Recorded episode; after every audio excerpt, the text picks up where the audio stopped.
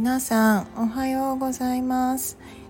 薬が嫌いな薬剤師の福田由里子ですこの番組では皆さんからいただいた情報だったり私の経験や知識からお薬に関連した情報あとまあちょっと全然関係ない情報もたまにお伝えできればと思って配信させていただいてます。と先日私の番組がなんと500回を再生していただいた感じになりまして通知が来ました。聞いてくださった皆様ありがとうございます。あ今日はえっ、ー、とシャンプー皆さんが毎日使ってるシャンプーとかについてあのお話できたらなんて思ってます。でシャンプーとかって皆さんほぼ今暑いんで毎日使ってらっしゃると思うんですね。私も毎日使ってました、まあ、過去形なのは今はもうちょっと使わなくなっちゃいました。で代わりに使ってるものはと石鹸です。で石鹸もあの本当に天然で作られた石鹸。あの成分的には2種類のもので作られたものを使っています。で石鹸でこうキシキシになったり髪傷んじゃうんじゃないのとか結構思われたりする方多いと思うんですけれどあもう基本的に私は石鹸か、えっと、お湯だけで洗ってます。で、えっと、湯シャンお湯でやるシャンプーのことを湯シャンなんて言ったりしますけど、えっと、湯シャンを冬場とかもしてます。今ちょっとやっぱり汗をかきやすいのでやっぱり石鹸をたまに使ったりはしてますね。でえっとまあシャンプーをしなくなったきっかけとしてはあの洗剤がやっぱり体に良くない海面活性剤がすごく体に良くないっていうことも知っていてでシャンプーも本当に必要なのかなっていうのをあのいろいろ部屋を片付けたり物を整理していた時にすごく思いました。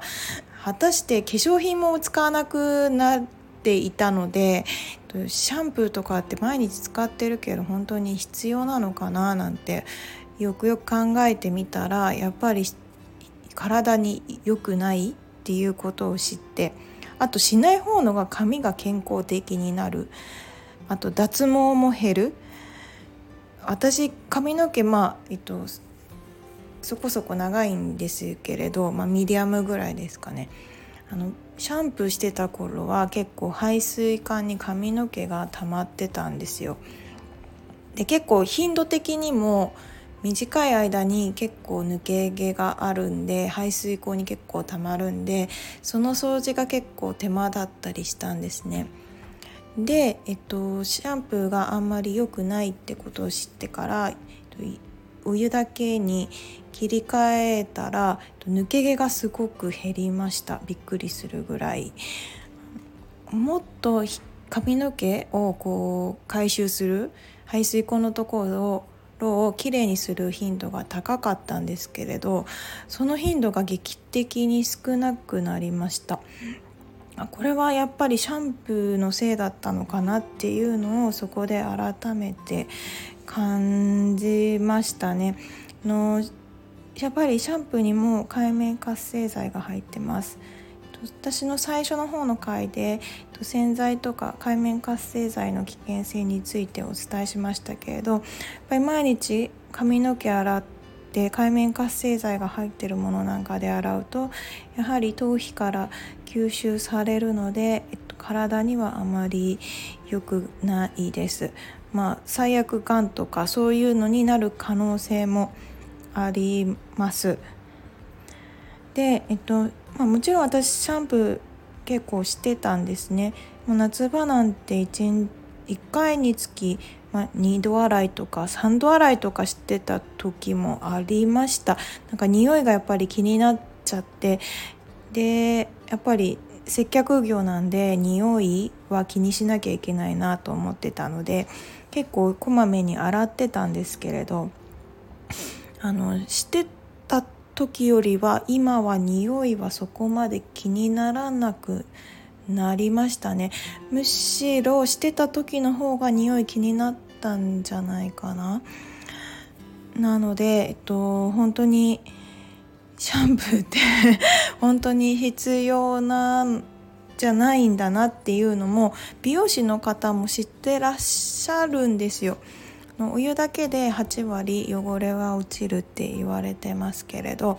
あの髪の毛の汚れってお湯だけで8割落とせます。逆に言えばあのお洗濯の洗剤とかも不要でお湯だけでかなり落とせたりはするんですよね。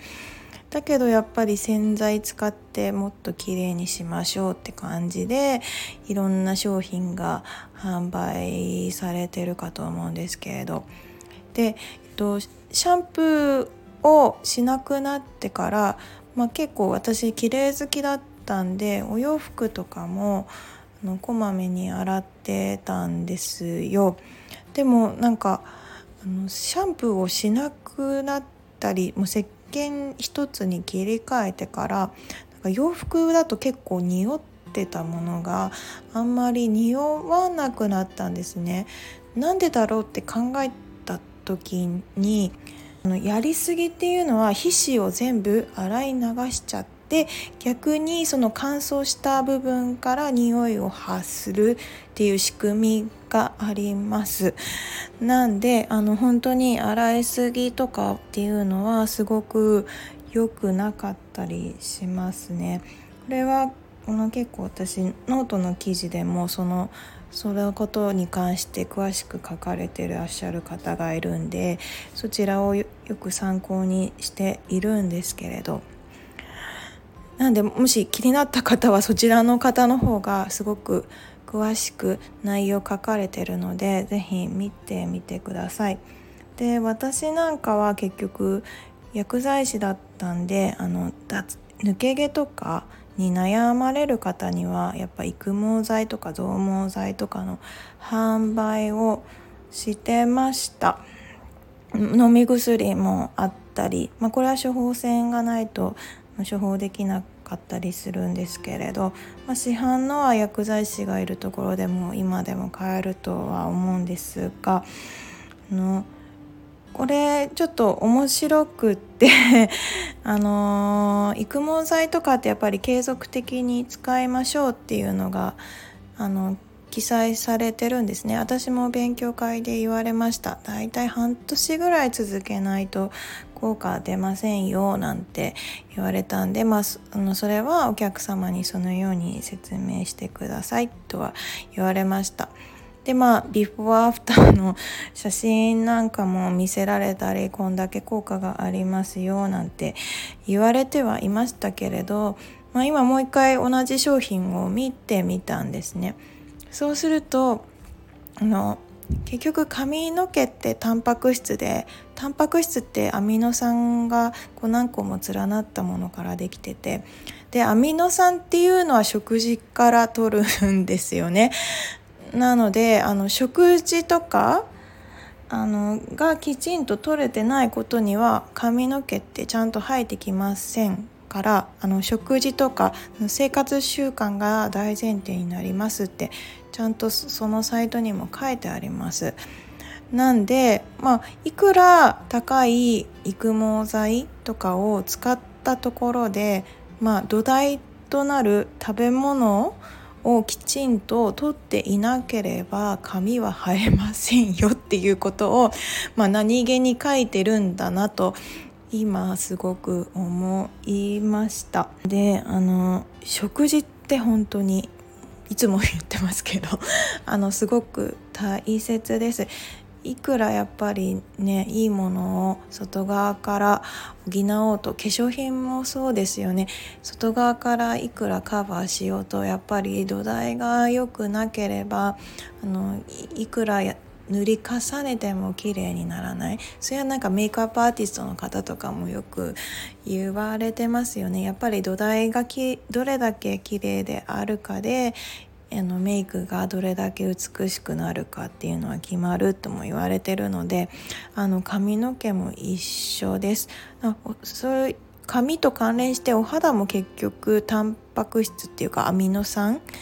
から合成されてアミノ酸はやっぱり食べ物から作られるので食事はすごく重要になってきます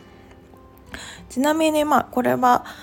豆知識みたいな感じで知ってもらえたらといいと思うんですけれど、まあ、有名なメーカーの育毛剤ですか？あの女性用と男性用があるのご存知ですかね？私これすごく疑問であの裏の成分見ると一緒なんですよ。で、えっと、何がこう女性用と男性用で違うんですか？っていうのをだいぶ前にメーカーさんに直接聞いたことがあってで、えっと、聞いたらあの一応販売する上で、まあ、女性と男性に分けなきゃいけないから女性と男性用にしてますと。中身は基本的に一緒ですと。言われました。あの濃度が濃いものに関してはちょっと副作用の関係で男性しかそれはないんですがあの一番濃度が低いというかそのものはあの女性用と男性用があるんですがあの裏見ていただくとあの成分全く一緒なんです。ただ一応販売する上で女性と男性に分けなきゃいけないっていうなんかこうルールみたいなものがあるそうなのでまあ逆に言えばどっち使っても同じですよっていうのがあります。で石鹸なんかもね私がこの間お話ししましたけれどあの食器用台所用石鹸と普通の石鹸の何が違いがあるんですかっていうのもこれもメーカーに聞いたら、えっと、一緒中身は全く一緒だけれど販売する形としては、まあ、別々の記載をしなきゃいけないからそういう風にしているっていうなんか 細かいルールがあるみたいです。あね難しいですよね。それが日本のルールなのかななんて思っちゃったりだからまあ知ってるか知ってないかによりますよね。なんで私もその台所用の石鹸がまさか他の石鹸と一緒とは思わなかったんであの買ってみたものの結局一緒なんでね。でもまあ一つで済んじゃう。それを知っていれば全部一つで済んじゃうからあのとっても選択肢が楽ちんになりました。で、えっと、今食器も結構石鹸で洗ってて髪の毛も体も石鹸だしあと、えっと、洋服洗う洗剤の方も今のがちょっとなくったらあの粉石鹸にしようかなと思ってます。今も海面活性剤不使用の衣類用の洗剤を使っています。で日本のメーカーって海面活性剤不使用の洗剤って全然売ってないんですよね。見たことないんだか知らないだけなのか。で海外のメーカーさんはやっぱり気づいてます。アメリカ行った時も海面活性剤不使用の洗剤ですっていうのは結構大々的に書かれて、えーと、大きなそのスーパーマーケットでもちゃんと売られていました。あの日本は書かれてないなってすごい思いましたね。なんでやっぱりそれも知ってるか知らないかだなと思思いながら あのー、日々勉強をさせていただいてますなんでまあ今すごい汗かきやすくて、うん、シャワーとか浴びる頻度も多いと思うんですけれどあの逆に洗いすぎはすごく良くないっていうこともぜひ知っといてください。あとあのこれはご年配の方に多いんですけれどあの汗かいて匂いを出したくないからといってナイロンタオルでゴシゴシされてる方あの湯シャンの大切さを理解してもらえればわかると思うんですけどゴシゴシしちゃうと皮脂とか全部落ちちゃうので余計乾燥して雑菌は入りやすいし匂いも発生しやすくなります。あの仕組みはそのシャンプーとか界面活性剤入りのものを使った時と一緒になりますね洗いすぎとか皮膚を傷つけちゃうっていうことは逆に皮脂の分泌を流して皮膚を傷つけてあのすごく良くないことになるのであのナイロンタオルとかでゴシゴシされるっていうことはの本当に絶対にされないでください。まあ、私も結構ちっちゃい頃は親がそういうことしてたんで、まあ、ゴシゴシが気持ちいいって言ってずっとそれを続けてらっしゃる方多いんですけれど私は、えっと、皮膚科にやっぱアトピーで行った時にナイロンタオルはダメだよと皮膚を傷つけてしまって、えっと、逆にアトピーを悪化させてしまうからダメから泡で洗うようにしてくださいって言われてから変えましたけどまあやっぱり変えるまでにも時間かかりましたねなんかやっぱりそれが勝手に気持ちいいって思っちゃってるから今泡で泡というかまあの泡立てたもので体をやはり洗うようにしてるんであの昔みたいにこう肌が荒れたりとかそういうことはほぼなくなりました。で私お風呂上がりに必ずボディクリーム塗ってってたんですよもう何十年と。ただ、えっと、今もう使わなくなりました、まあ、ちょっとやっぱりあの汗もとかでなった時なったりあと痒かったりっていう時にはちょっと使いますけれどあのボディクリームもよくよく何十年も使ってたものをよく見てみたら やっぱりあまりちょっと良くないものだなと思ったのと結局あの石鹸にグリセリンというあの保湿の成分が入っているのでお風呂上がりにその乾燥しちゃうとかっていうことがグリセリンのおかげでカバーできるようになったのでその辺りも全然問題なくむしろしない方がしってとりして調子がいいなっていうぐらいにまでなりました。なんでねあのボディクリームも買わなくなって シャンプーも買わなくなってでもう石鹸だけでで石鹸もなんか数百円2300円とかで何ヶ月も持っちゃってであのお風呂場はなんか石鹸だけっていうなんかすごいシンプルな感じになってったんであのお風呂の掃除もめっちゃくちゃ楽になって あのよかったななんて思ってます。今日はこんな感じでおしまいにしようかな。じゃあ今日も皆さん良い一日をお過ごしください。Have a nice day. Bye bye.